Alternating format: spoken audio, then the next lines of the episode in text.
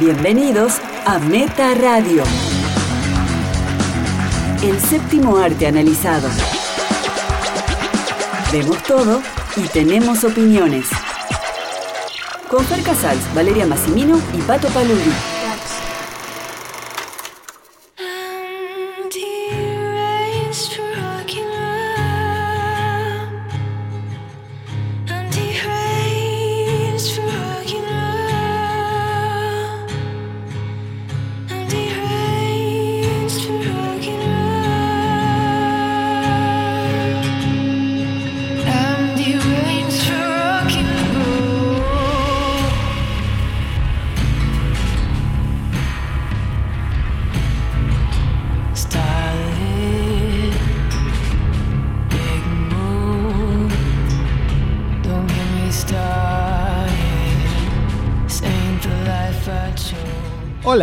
Bienvenidos a Meta Radio, episodio 90. Soy Fer Casals y me acompaña con una sonrisa maníaca Valeria Massimino. y con una mueca de dolor y gloria. Pato Parudi. Dolor y gloria por el- la tos de Almodóvar. No sé si. De la tos de banderas. Sí, por esa desastrosa tos de banderas. Que va a ganar el Oscar. Hoy hablaremos de Joker, Guasón. Guasón. O como le dicen en España, el bromas. El bromas, genial. Bromas. Además, In the Tall Grass, el cuentito de Stephen King y su hijo Joe Hill, ¿Cómo le dicen en España? Ahí de todo el gras. que adaptó Netflix. Nos dejaste pensando. Claro. En la hierba Los, alta, los pastos altos. ponele. Chicos, ¿qué hicieron esta semana que se pueda contar al aire? Que no Bueno. sé, que ya saben, que no sea relacionado con ver películas, ¿no? O hacer películas. Epa. Me tiró, me, me- me tiró el centro, Fer. Con Fer empezamos nuevamente, la otra vez algo anticipamos, a filmar, a rodar. En esta oportunidad, un cortometraje, chicos. ¿Y sobre qué tema, chicos? Chiques, más que nunca. Sobre un, una drag queen. Rita la Salvaje. Sí, y también sobre Pablo, que es quien la- lo encarna. Son dos personas, Rita y Pablo, que ya pueden seguirlo en las redes sociales, en Instagram, que ya es, ya es un influencer. Y bueno, estamos filmando un poco ese mundo que todos conocemos, hasta, hasta qué punto conocemos, ¿no? Y es muy, muy interesante, yo estoy aprendiendo incluso, y seguramente ahora, igual nosotros lo pensamos antes, con el próximo presidente se va a hablar más, porque el hijo del presidente, Stanislao, también es drag queen. Y además, este Pablo eh, hace muchos años que hace esto, es un tipo muy interesante de por sí, porque Muy tiene- interesante. tiene su, su vida por fuera de, de lo que es drag queen y 14 años, sí, que, que está en este mundo, ya es un referente, trabaja en América. ¿Quién no fue a América alguna vez? No, yo no fui. yo sí fui. Eh, Fer sabe cosas, Fer sabe. Rita sabe cosas, Conozco, Fer. conozco el túnel. conoce el El túnel. famoso túnel. El famoso. O sea, existe, no es un mito. ese ¿Ves? túnel. No, no, no. Todo el mundo conoce Todo América. el mundo sabe que hay un túnel que supuestamente vos entrás y Y no salís. te tocan. Bueno, no nos quedemos con nada más eso. Mm, Está todo junto, chicos. Fer se sintió como Cristóbal Colón cuando descubrió América. El túnel en especial. América con K. Bueno, así que estuvimos filmando, fueron varias horas de grabación, vamos a continuar. Si bien es un cortometraje, hay que filmar muchísimo material. Sí, recién empezamos. Falta Recién un montón. empezamos, falta un eh, montón. Faltan las entrevistas, falta seguirlo a él en sus tareas, tanto como Pablo como con Rita. Así que un saludo a Rita, que nos está escuchando, es que está re contento con esto, así que nosotros muy O emocionados. sea, si nos escucha como Pablo está contento y si nos escucha como Rita está contenta. Creo que está contente. Ahora sí. está. Bueno, Yo lo conozco a Pablo así, no, no conozco el, el universo drag queen, pero sí, de, de él había visto cosas, de ella. Y Aparte tuvo una- siempre me resultó un personaje interesante, exótico. muy divertida, muy divertida. Una sufrió una gran transformación en su cuerpo incluso, Mm. eh, y en poco tiempo. Así que disciplina, constancia. Además es un tipo muy inteligente, eso se nota. Lo, Sí. cuando, eh, lo vimos eh, actuando y luego cuando finalizó la actuación dio una especie de pequeño discurso ahí, eh, muy sentido y muy este comprometido con la causa.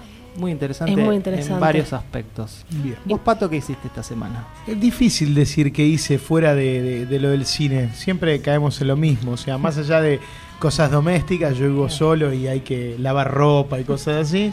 Después, en mi tiempo libre, generalmente hago cosas re- relacionadas al cine. Nadar También solo. Hago otro programa de radio, ustedes ya saben, Ah, así sí, que sí. también he hecho eso. Pero fui a ver Bruja. O sea, O sea, lo, lo no movie related. No, lo Es Bruja. no, movie related, claro, sí, realmente. Pero solo decir una cosa, vi el lunes a las cinco y media de la tarde la película Bruja, Sí. había aproximadamente 150 personas en el cine. Mirá. Increíble. En un horario que no es habitual que haya tanta gente. El Gaumont, ¿no? Sí, el Gomón con entradas a 30 pesos. Como imaginamos, la película es pésima, ¿no? La película no es para nada buena. Ajá. Para nada buena. Nos llegaron audios tuyos gritando. No Lo de Leticia Bredich es, es, eh, no, no me, me dejó sin palabras. Bueno, próximamente vas a hablar de esta peli, ¿no? Y cuando esté en Torrens o cuando esté en Cinear, cuando la podemos ver los tres, ahí la qué traemos. divino, y sí, porque Patito. incluso me imagino que estos son los últimos días en Gomón, así que para cuando salga el podcast es muy probable que ya no la puedan ver. Bueno, Vos, Fer Casals. yo hice lo mismo que vos. Estuve, fi- estuve filmando. Yo ahora estaba viendo los nuevos filtros de Instagram, pero esto eh, lo, lo estoy haciendo ahora Qué bien. para sacar fotos para el grupo. Le mandamos un saludo a toda la gente de Función Privada por Revista Meta, que cada vez somos más. Bien, sí. Y también que contanos, Fer, a los gritos, ¿dónde estuvimos? ¿En qué top estuvimos? Ah. Ah, verdad. Estuvimos en el top 200 de Spotify. Creo que por primera vez desde que empezamos el programa. Lo que pasa es que uno nunca está chequeando en qué puesto está. Tendríamos que haberlo hecho antes. Sí, porque aparentemente cambia diariamente. Sí, sí, Entonces, es verdad. Salvo que uno esté chequeándolo diariamente, que creo que nadie lo hace. Eh, bueno, tal vez estuvimos antes o no, pero es un reconocimiento porque eh, hay muchísimos podcasts. Como 3.000 Ay, me dijiste, ¿no? Claro, hay muchos más que, que 200, entonces bueno, entrar ahí significa que tenemos cierto público constante.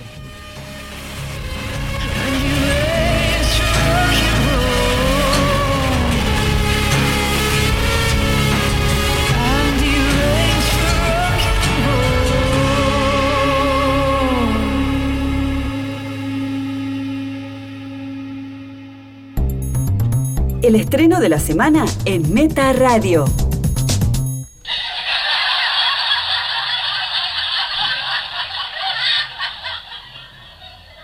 Las risas nos introducen a Joker, la película de la semana, obviamente, aquí y en todo el mundo. Una breve sinopsis y empezamos a comentarla. Arthur, Joaquín Phoenix, vive con su madre, trabaja de payaso, pero sueña con ser stand-upero. Una serie de eventos lo van a ir empujando hacia la alienación y la locura. Esa sinopsis la sacaste de... No, la escribí yo. Comienzo yo diciendo que la película me gustó, pero con ciertos reparos, bastantes reparos. Mm. Yo no tantos, aparentemente. No, No. no, no dialogué con Fer, ¿eh? A mí me gustó porque tiene una actuación, y esto creo que vamos a estar todos de acuerdo, todo el mundo, eh, descomunal de Joaquín Phoenix, que trabaja todo el cuerpo, trabaja eh, desde los pies, a- a- pasando por el torso, hasta la mueca, la, la risa, todo el cuerpo lo utiliza en función de este personaje, es increíble lo que hace. Dicen que bajó 23 kilos. Sí, tengo curiosidades, chicos, para el final. Pero, digo, lo que no me gustó es todo lo otro, digamos. Es este. Los reparos son bastante grandes. Sí, sí, claro. Los reparos son sobre la película más que sobre la actuación, porque la actuación es impoluta. La trama es un pastiche de Taxi Driver y del Rey de la Comedia, como ya dijeron, todo el mundo también. Y cae en el error, creo yo, de subestimar un, mucho al público, que es una tendencia que viene teniendo Hollywood en todas las películas, donde construye una narrativa, en este caso lineal y previsible completamente, y termina el clímax de la, de la historia con el Joker relatando a la audiencia, li- literalmente a la audiencia de la película y a la audiencia nosotros, los que estábamos en el cine, todas las motivaciones y los temas que toca la película. Te lo resume. te- sí, te lo resume por si sos un imbécil, digamos. ¿O sos alguien...? Eso me pareció de una torpeza impresionante para una película que aspira a, a ser mucho más que una película de cómics. Igualmente no es una película de cómics. Digo, no, no, no, no es, no es una película de Joker. Sí, yo lo que quería comentar es eso, que yo, más allá de que no soy fan de ese mundo de cómics, ya lo he dicho siempre, pero respeto todas las películas de Marvel y DC. Una vez hice una nota muy linda, después se las voy a pasar, una nota de Alan Moore. Bueno, acá yo lo que vi es una, una película de una persona trastornada, perturbada, un Anthony Perkins en psicosis, no sé, hay muchos, muchas cosas de ese estilo. No necesariamente que es el guasón de Batman y todo ese mundo. Me, me gusta que la peli se revele a alguien ante la sociedad. También pienso Mr. Robot, eh, una serie espectacular que ya hablaré, que es más o menos lo mismo. En la temporada 2 de Mr. Robot Hay una especie de rebelión social. social y, y hay un alguien se pega un tiro en vivo. Que ese episodio de, de Mr. Robot fue controversial y no lo, no lo habían censurado. Sí, sí. Ya estoy con la piel de gallina. También que ahora mencioné a Alan Moore, pienso en B de Vendetta. Cuando se habla de nos rebelamos ante la sociedad. O sea y, las yo- y las máscaras, ¿no? las máscaras, las masas. Igual vos mencionás, vos mencionás a Alan Moore, y yo te digo, Alan Moore hizo una historia sobre, sobre Joker, que es de Killing Joke. Sí, la remera, Bueno. todos tenemos la remera del fotógrafo. Y una de las gracias de ese cómic es que el Joker no tiene historia de origen. Y esta es una historia de origen. O sea, Claro, se la creó. Acá por primera vez le crearon una historia de origen al Joker, porque ni, ni siquiera el Joker de, de Nolan tenía, eh, inclusive jugaba con eso de que no se sabía de dónde venía exactamente. Otra cosa que se le dice a la película, eh, no, este es un estudio de personaje. El personaje que nos presentan es un tonto, es un pobre tipo. No es, no es un genio, Es no un es, paciente psiquiátrico, es un, es un Sí, por eso. psicológico. Es un loco, llamalo así, es un loco. Digo, Van Gogh en Las Puertas de la Eternidad, que a vos te gustó mucho, Pato. Mm. Ese es un estudio de personaje sobre un genio, que además tenía problemas psicológicos. Joker es una mente criminal genial. Es el tipo que burla a el mejor detective del mundo, Batman. Sí. Este tipo es un boludo. Bueno, este tipo no es ese Joker. Obviamente, claramente. por eso te digo que no Claro. Claramente, bueno, pero no está es usado, esto. pero está usado, pero pa- Pato, la película se llama Joker, te aviso, ¿eh? Sí, bueno. y está hecha por DC. Está bien, entonces hagamos siempre la misma película. Siempre lo mismo, siempre No, lo bueno. mismo. Repitamos otra, una y otra vez la misma fórmula como hace Marvel en Pero, si, 25 re- pero si la película repite Network, No, no repite, la, la está película, bien. la película repite Network, Sí. la conexión francesa, Sí, French Connection, sí. Repite Taxi Sí, Driver y el rey de la comedia. y repite el rey de la comedia. Mira, yo siempre tuve, repite todo. tuve reparos con Taxi Driver que a medida que más la pienso, más me doy cuenta que, que estuve equivocado en no val- valorarla tanto cuando la vi por primera vez, que fue muy tarde, y quizás eso es lo que a mí me, me afectó en mi valoración de Taxi Driver. Pero vos estás comparando este Joker con todas esas películas que son grandes clásicos del cine moderno. Lo ubicás. ¿Sabes por qué lo en comparo? ese- Porque hay gente que le da 10. Entonces, si vos le das 10 a Joker, Sí. a Taxi Driver le tenés que dar 15. No, también le das un 10. Igual No, ¿cómo le tampoco. También le das un 10. Le das un 10 a la imitación barata. No es una imitación barata. Obvio.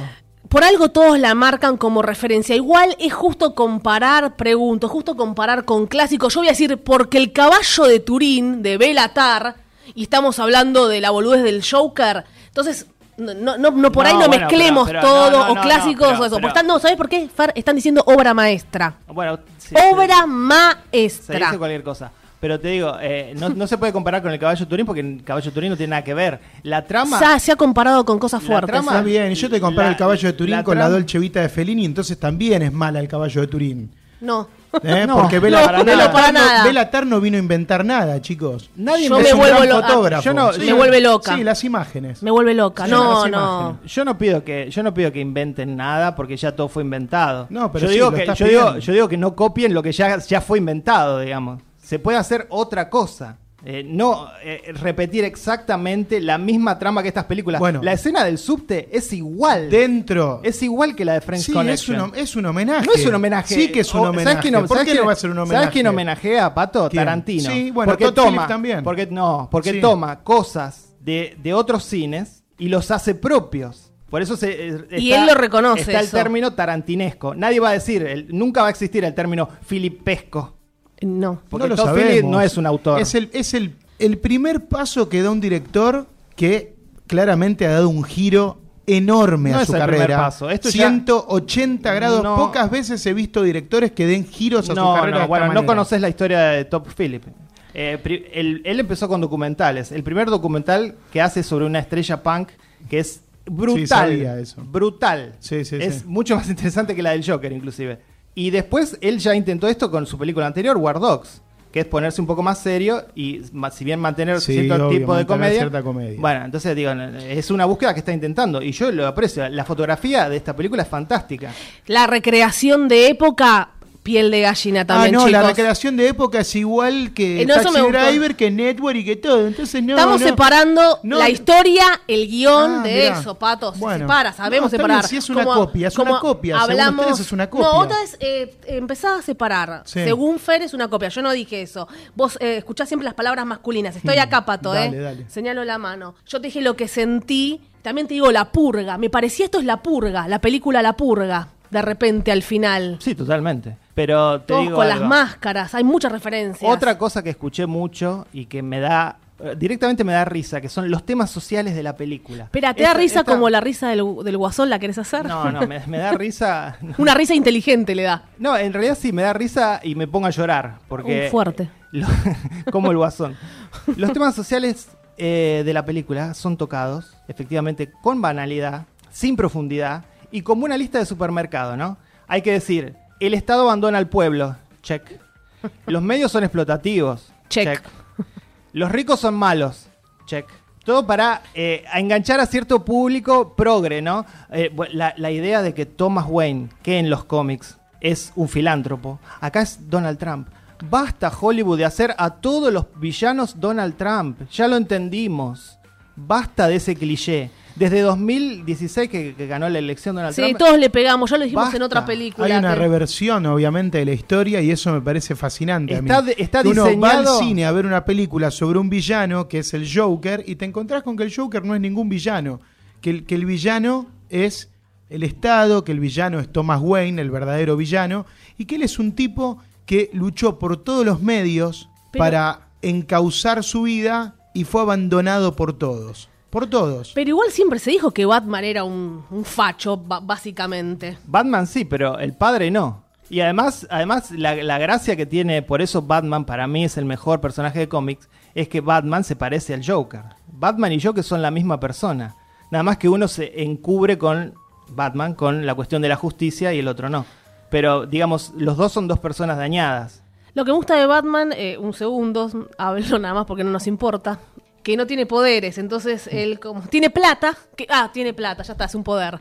Ya está, bueno, corten ese- todo, ese- ese- sí, ya está. Tener plata, ya está, chicos. y sabe karate. ah, ¿ya lo hicieron? Ese chiste está en la película de Batman de Ben Affleck, donde dice, ¿cuál es, Juro que no lo copié. cuál es tu superpoder? Y Ben Affleck dice, soy millonario. Eh, Pues, digo, Tendría que ser guionista, chicos. Toda esta cuestión de la, de la sociedad está diseñado para manipular al espectador y que salgan diciendo eh, lo que vi es re profundo, es, es, como, es Sí, conmovedor. es- hay muchas películas que quieren manipular y no lo logran. O sea, acá sí puede ser que sí. sea como es decís vos. Es exitosa en manipular, eso, Sí, eso son es temas sensibles, pero obviamente por lo bien que está filmada, por el uso de la música, por la actuación de Joaquín, por todo, obviamente la película te transmite todo, todo, todo el dolor de ese personaje, toda la frustración, todo el abandono. Y de alguna manera uno hasta siente que está justificado. ¿No? Porque hasta, hasta lo humaniza. Todd Phillips lo humaniza de una manera, nunca lo convierte en un villano. Porque el tipo le perdona la vida a la única, a la única persona que él siente que lo trató bien. Pato, ¿vos me estás cargando? ¿Cómo va a humanizar a una persona que la bulean en el subte y el resultado de eso es que le pega tres tiros a las personas? Yo no sentí que lo humanizó. ¿A vos te parece que eso es humanizar a alguien? Está bien, pero aquí Si a vos alguien te- ¿a quién está matando? Si a- a, pero, a Pato, tres tipos que están. Si a vos alguien te apura en el subte, ¿le pegás tres no, tiros? está bien. Yo no, Ya obviamente. está, la purga. Algunos merecen morir. La violencia es parte del sensacionalismo de la película. Obviamente nadie va, nadie va a pedir que todos salgamos a resolver las cosas matando a la gente y a los tiros. ¿No? Y también, Pero- y también le, le rompe la cabeza contra la pared a un tipo que lo buleaba en el trabajo. Fuerte, ¿Eso es sí. humanizar? Sí, que le puso un arma en la mano. Ah, y después otra cosa, la película no se anima a algo, lo deja de manera este, ambigua si mató o no a la chica, la- a la vecina. Porque Sí, no lo podría. Ah, podría darse a entender sí, que sí, también mató a esa mujer. Sí. Entonces, ¿a quién está humanizando, Patito? Yo, eh, Bueno, yo pero no, lo leí muestra, los eso decide no mostrarlo. Ah, Pero y en, queda en el ambiguo. momento que al personaje enano lo deja salir, le da un beso y le dice, vos sos el único que me trataste bien. Ah, es, eh, es un santo. no, Sí. el No, mundo no es de es los santo. freaks. El mundo ahora es de los freaks. El enano, el Joker, un toque de humor. Hay que abrazar. Somos todos engendros y payasos. ¿O no? A veces somos, actuamos así. Alejandro Torres dice, yo no. Eh, es un acierto Joaquín Phoenix. No vamos a jugar. Si no era Joaquín Phoenix, estamos acá llorando por las actuaciones. Es muy importante. Para mí Joker es Joaquín Phoenix. Bueno, ¿saben, ¿saben quién iba a hacer este rol y quién la iba a dirigir? ¿Quién? No sé.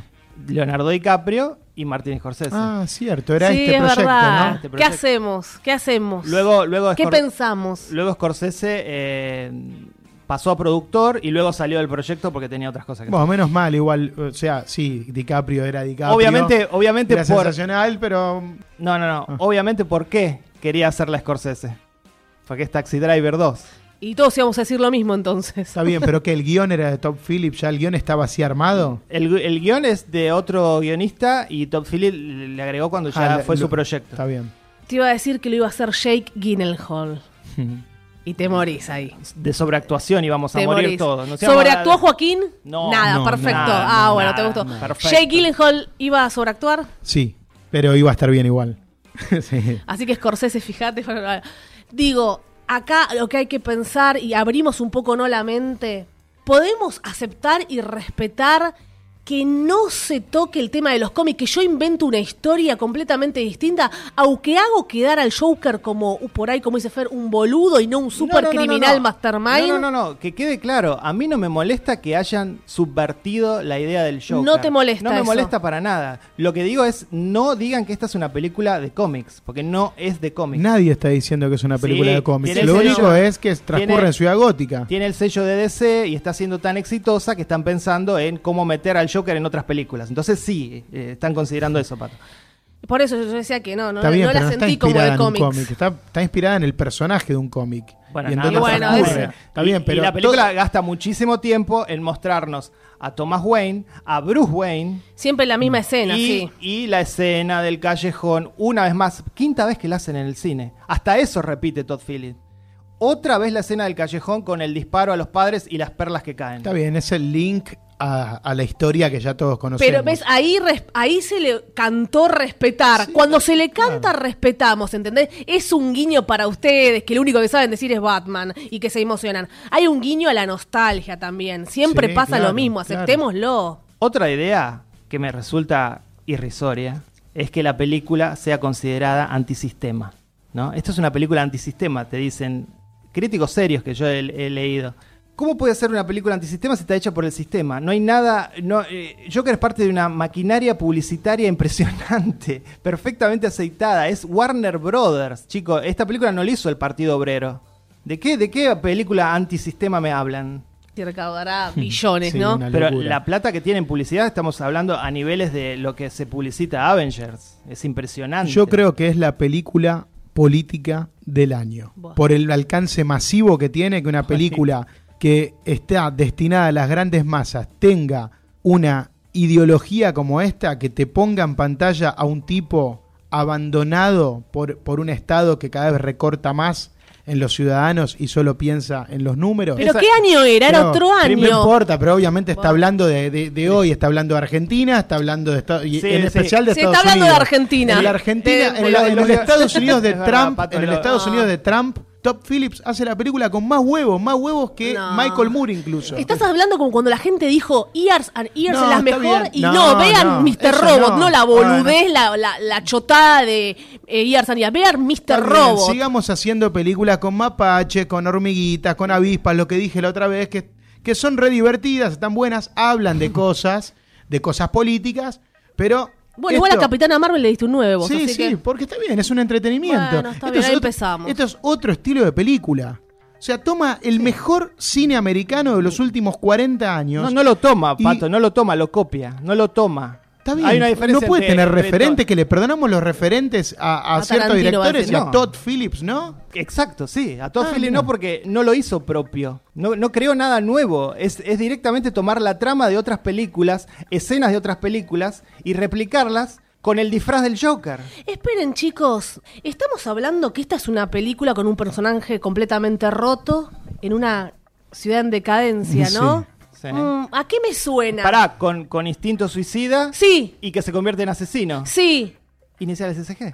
Bueno, iniciales SG. Terrible. Aplauso para iniciales SG. Terrible. Lo hiciste, una vergüenza, lo hiciste. Una Qué vergüenza, vergüenza. Una vergüenza. Una vergüenza que le vayan a poner peor nota a Joker que a iniciales SG. Yo analizo esta película solamente como un tipo trastornado que yo hubiera matado, matado por hacer la Joker.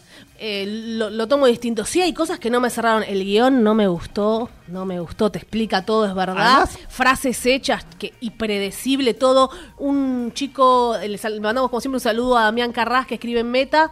Que también dijo que es predecible, aunque le dio una- un muy buen puntaje, pero dijo que es muy predecible todo, se sabe hasta el final, todo sabes. Y una cosita más, si quieren ver a Joaquín Phoenix actuando tan bien como acá, pero en una película que tiene una trama original Ah. y que No. tiene un peso impresionante. No me hablé de You Were Never Really Here. You Were Never No, Really no. Here. Eso es Taxi Un- Driver un, también. peliculón Sí, es que, muy no, buena. que no se copia de Taxi Driver Bueno, en nada, paremos. en absolutamente nada. Está El bárbara. final ambiguo de, ese programa, de esa Lo película. único pa- bueno de esa película es las decisiones estéticas de la directora, que no me acuerdo quién era, la de Tenemos que hablar de Kevin, creo que es, ¿no? Sí.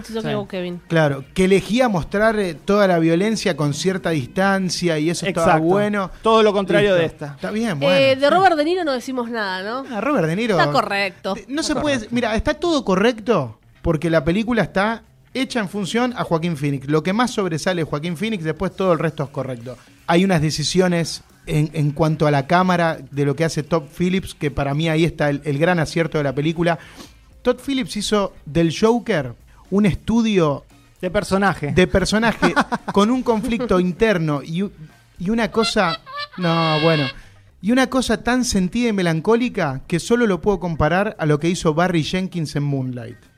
Ese es el Joker. No vayan a ver este Joker No pensando en Christopher Nolan. No tiene nada que ver, Vayan pensando que tiene la sensibilidad de Barry Jenkins. Pato, con la música, Moonlight- con los primeros planos. Pato, Moonlight tiene una cosa que esta película no tiene y es melancolía. O sea que ya Esta el- la, la comparación es Esta errónea, película es muy melancólica, No, no, esta es un personaje muy triste, muy solo, no muy con- abandonado por todos. Es, ce- es cero que- melancólica. No hay melancolía porque no hay espacio. La película Yo- no, se, no se permite un respiro. No hay un respiro en la ¿Pero película. de qué? No. hay una contemplación en la película. en la película no hay contemplación. Yo creo que están Moonlight, equivocados. Moonlight es una película poética. La famosa escena ¿A del vos subte viene a la hora de película. Va- Hay una hora que Pato. vos vas viendo cómo el sistema le pega a este tipo, Pato, lo va dejando ¿dónde- cada vez más solo, más aislado. ¿Dónde- La historia con la madre, ¿te pareció Pato, bien? sí, me gustó. ¿Te Pato. gustó? Ok.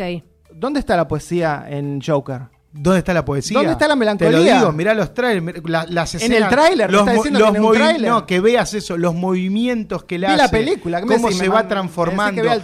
Cómo se va haciendo. Se va convirtiendo a poco a partir de, de- de la violencia que le empieza a dar Eso no es visibilidad. melancolía. Yo, eh, la poesía, Sí, ¿sabes dónde sí. la veo? Si no hay diálogo y está Joaquín Phoenix haciendo sus locuras Y sin bueno, ¿no diálogo, está? la, ¿Eso no foto- está? la Un minuto. fotografía, ¿Qué película vieron? un Un minuto, uh, sí, claro. Me gustaría un poco más de profundidad Hay mucho de y que eso. no expliquen tanto. ¿Por qué el guion es tan explicativo? ¿Por qué nos subestiman Bueno. tanto? Hay millennial, hay centennial que lo están viendo y no entienden nada y ahora dicen, wow. Por ahí se adentran a este mundo, no lo sé. Vamos a empezar a, también a comparar con Endgame. ¿Saben como lo que se es? dijo de todo con Endgame y esta. ¿Saben lo que es esta película? Es una película que hace sentir inteligente a espectadores que no lo son. Uh.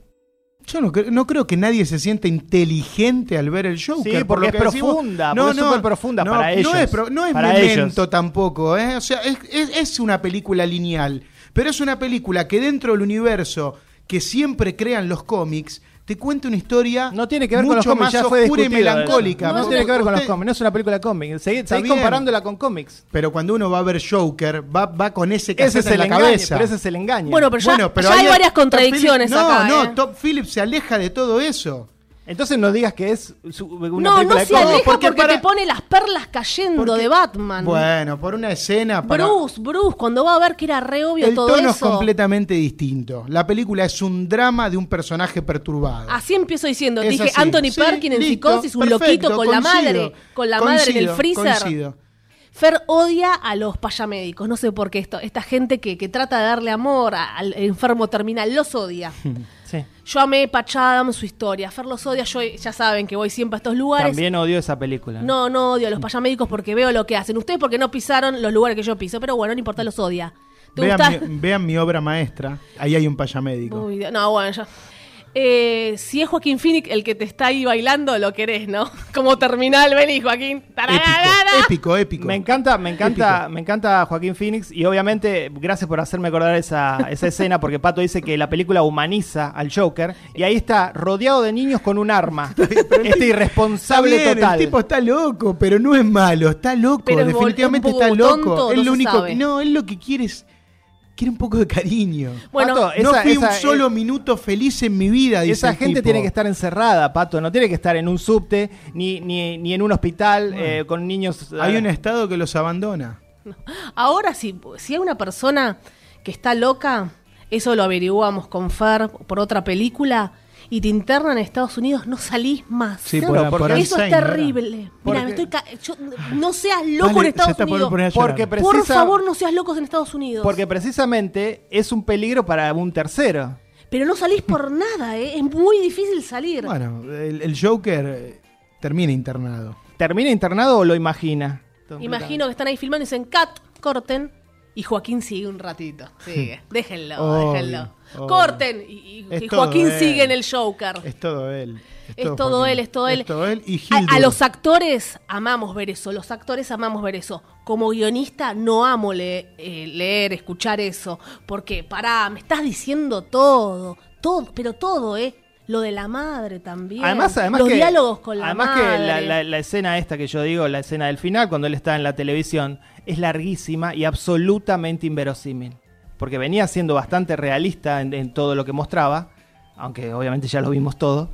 También Pero lo que molesta es lo que es lo que dice, ¿no? Que Sí, es sí, lo- básicamente toda la película, por si no la entendieron. no es Transpotting cuando él dice algo espectacular, choose life. No, ni siquiera el re- No dice nada espectacular. ni bueno, siquiera el ni siquiera el speech es clever, ni siquiera. Yo creo que sí lo es. Sí, es muy creve. La forma en que lo termina, antes de lo que hace, que termina ya casi a los gritos.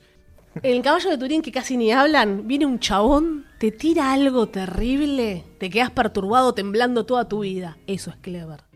Es yo, aún hoy, tiemblo. Sí, eso es más que Tiemblo. clever. Eso es más que clever. Es, es Eso super nos, pro. supe- nos supera a todo el mundo, nos supera a la vida. Igual no, no, es, no es justo comparar, tranquilos chicos, para los que me puteen dentro de poco. Eso es súper profundo.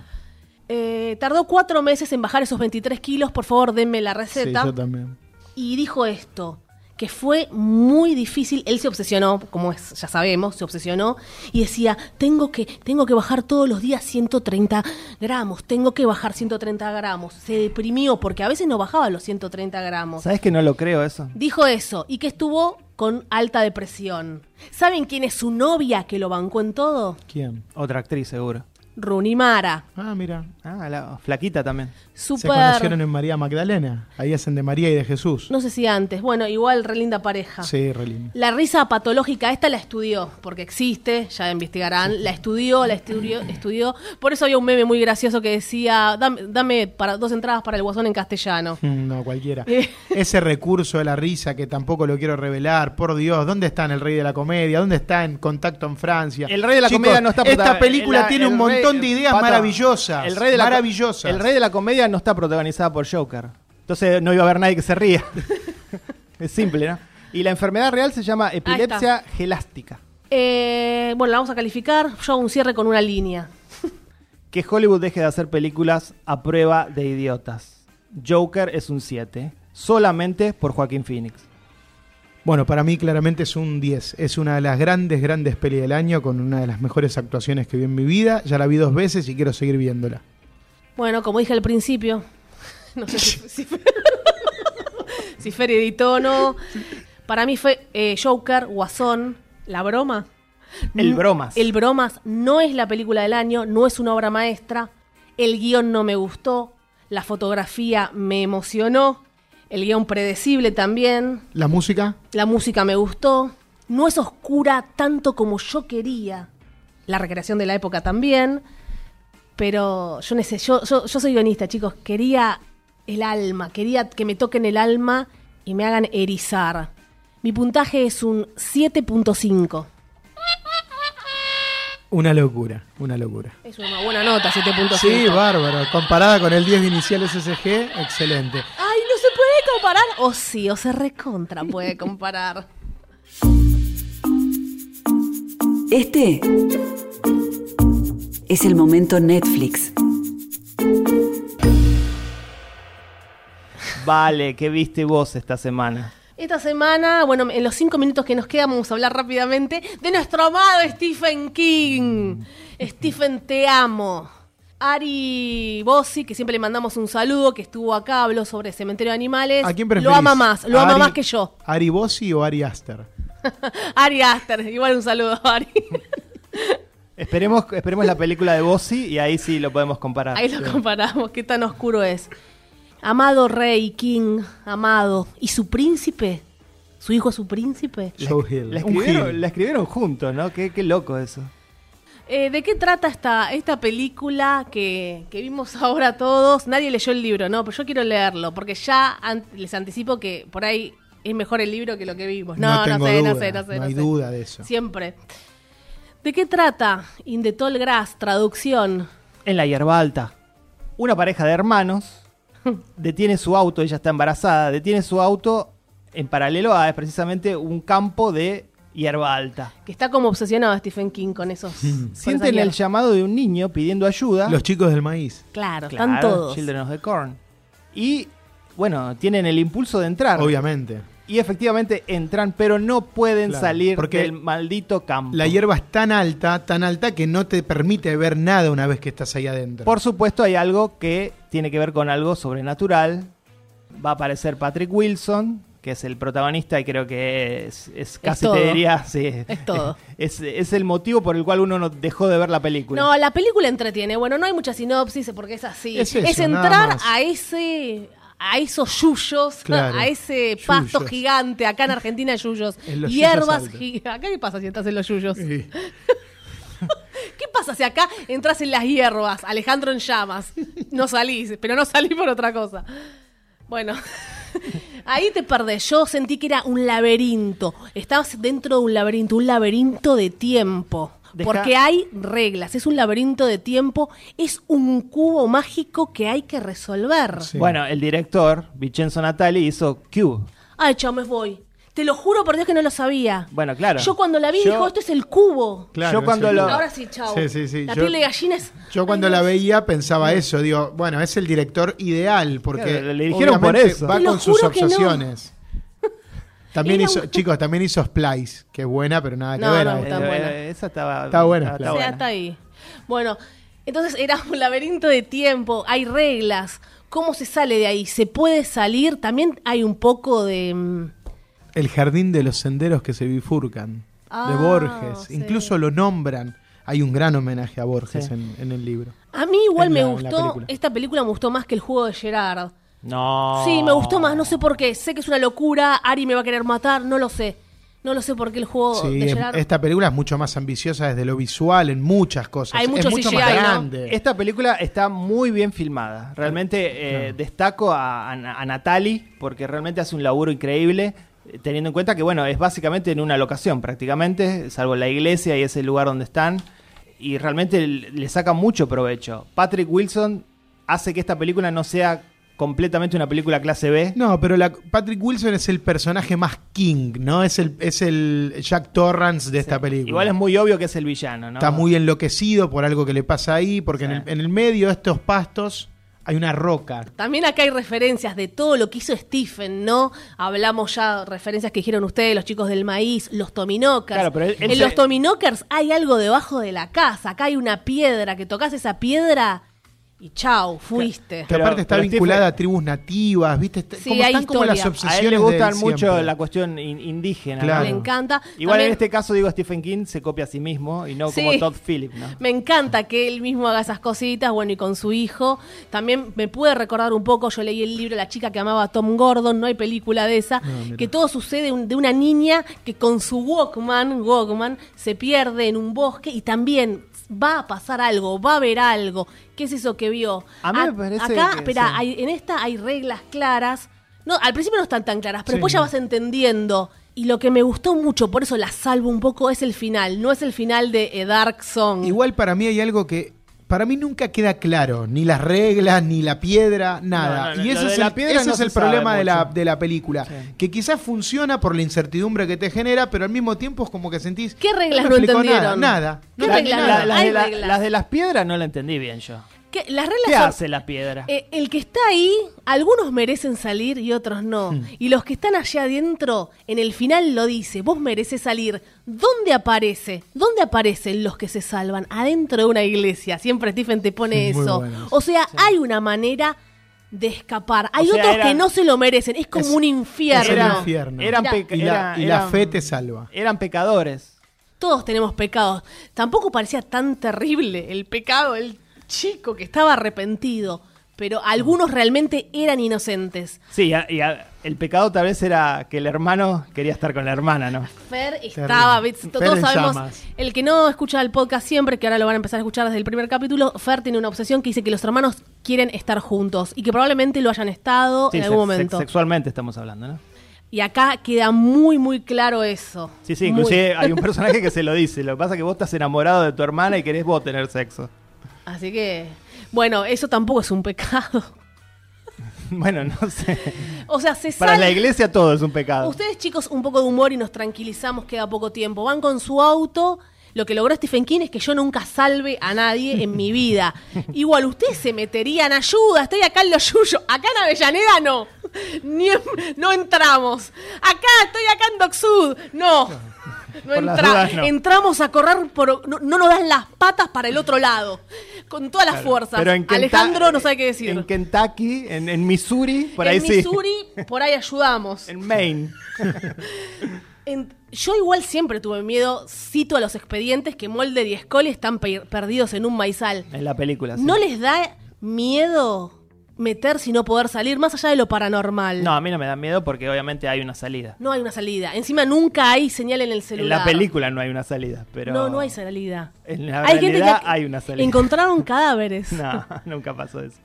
Bueno, a, mí, me, parece- gustó, chicos. Hay ¿eh? una cosa con la película que me parece que hay un renacimiento de Stephen King, ¿no? Todo, desde It en adelante se están este, haciendo películas basadas en obras de Stephen King. Y me parece que ya están haciendo cualquier película que esté, que, que tengan los derechos, que compraron los derechos. Y por ahí esta no era. me- a mí me parece que esta película funciona mejor en papel que como, como cine. Natalie le saca aceite a las piedras, realmente. Me encanta. Para mí era un corto esto, no era una película de una hora y media. Tiene una secuencia visual que es cuando se hunde la tierra y baja abajo de esa piedra, que es como un infierno, realmente se ve todo eso, que es buenísimo. Sí. Sí. A mí, en un momento decís, bueno, ¿a dónde vamos? Pero cuando tiene ese final, dije. Sí, el final es muy Stephen, bueno. Efectivo, lo, hici- lo El hiciste otra es- vez. Es muy bueno, pero es Lo verdad. hiciste otra eh, vez. Creo que es medio truculento y tramposo cómo se llega. Cómo se llega no me convence, pero el final está bueno. Pero no es mejor que el final de The Fog. No, Ah, claro que no. bueno. No, The Mist, The Mist. The Mist, quise The decir, Mist. no, no The Fog. No, eso es maravilloso. Es increíble. Y está esa cosa, ¿no? De como. Está todo. El tipo que toca Está- la, la piedra es como enloquecido por una religión, por algo que le llega, por un llamado divino, y como que quiere que todos los demás se, se aboquen a eso. Lo mismo que hacía el personaje de, creo que era Marcia Gay Harden. También, en, el- en sí. The Mist. Tiene, sí, Stephen se cita a sí mismo, efectivamente. Hay un poco hasta, si quiero ver, cementerio de Sí, animales. pero veo. pero, este, lo, lo tiene, lo tiene ganado porque él creó su propio universo. O sea que. Tiene el, el universo King tiene que ser, no el universo Marvel. Bueno, no lo sé. intentaron con la serie Castle Rock, que se No, supone no que sé. es todo el universo King junto. No, mal hecho. Y no, no salió bien. Bueno, la calificamos a In the Tall Grass. Siete. Ah. Siete, bien, cumple. Chiquita, entretiene. Chiquita, entretiene. Mira, me han dicho a mí. Es una Un cosa, 7. es una Inbox cosa Pato. que, una cosa que escucha mucho Pato. Eh, yo amo a Stephen. Eh, por el final es un 7. No, a mí me pareció una película menor dentro de lo que es Stephen King, me pareció un 5.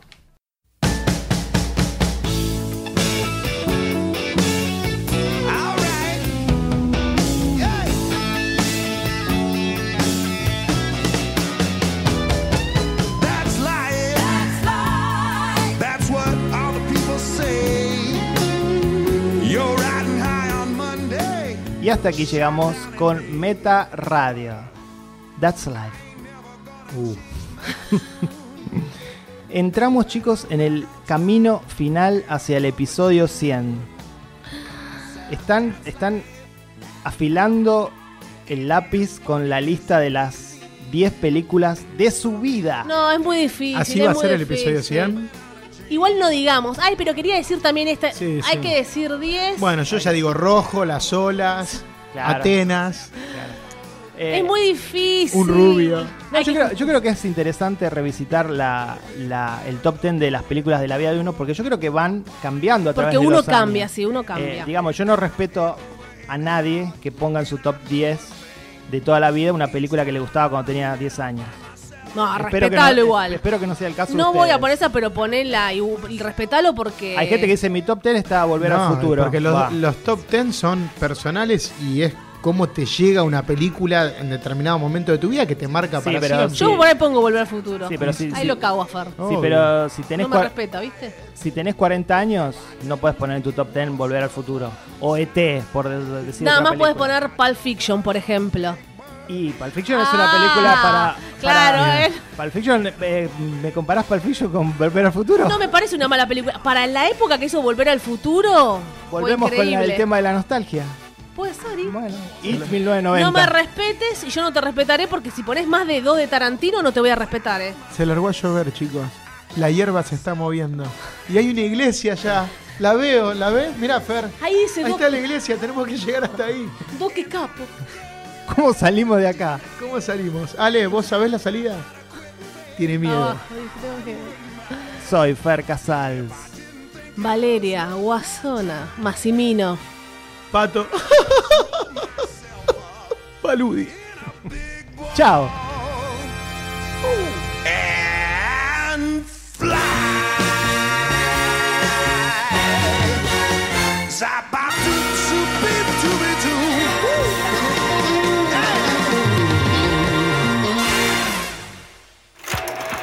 Se cierra el telón. Hasta aquí, Meta Radio. Hasta la vista, baby.